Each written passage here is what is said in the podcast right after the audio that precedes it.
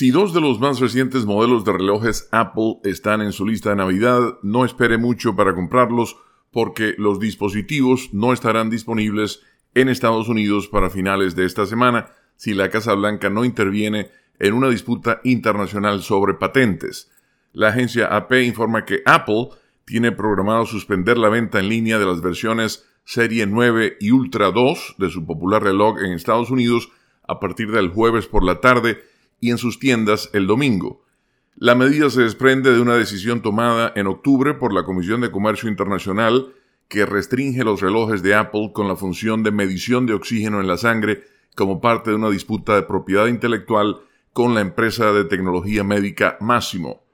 La Casa Blanca tenía 60 días para revisar la orden de la comisión, emitida el 26 de octubre, lo que significa que Apple podía seguir vendiendo los dos modelos involucrados en Estados Unidos hasta Navidad. No obstante, la empresa de Cupertino, California, anunció en un comunicado el lunes que suspendería las ventas anticipadamente a fin de garantizar que cumple con la orden de la comisión.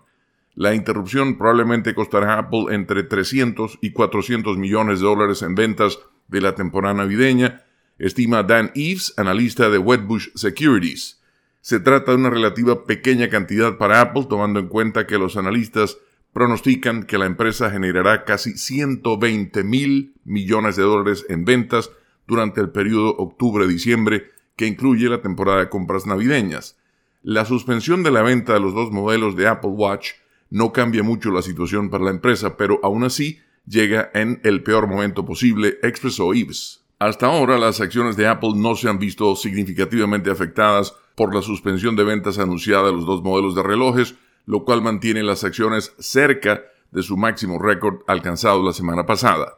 Con la nota económica desde Washington, Leonardo Bonet, Voz de América.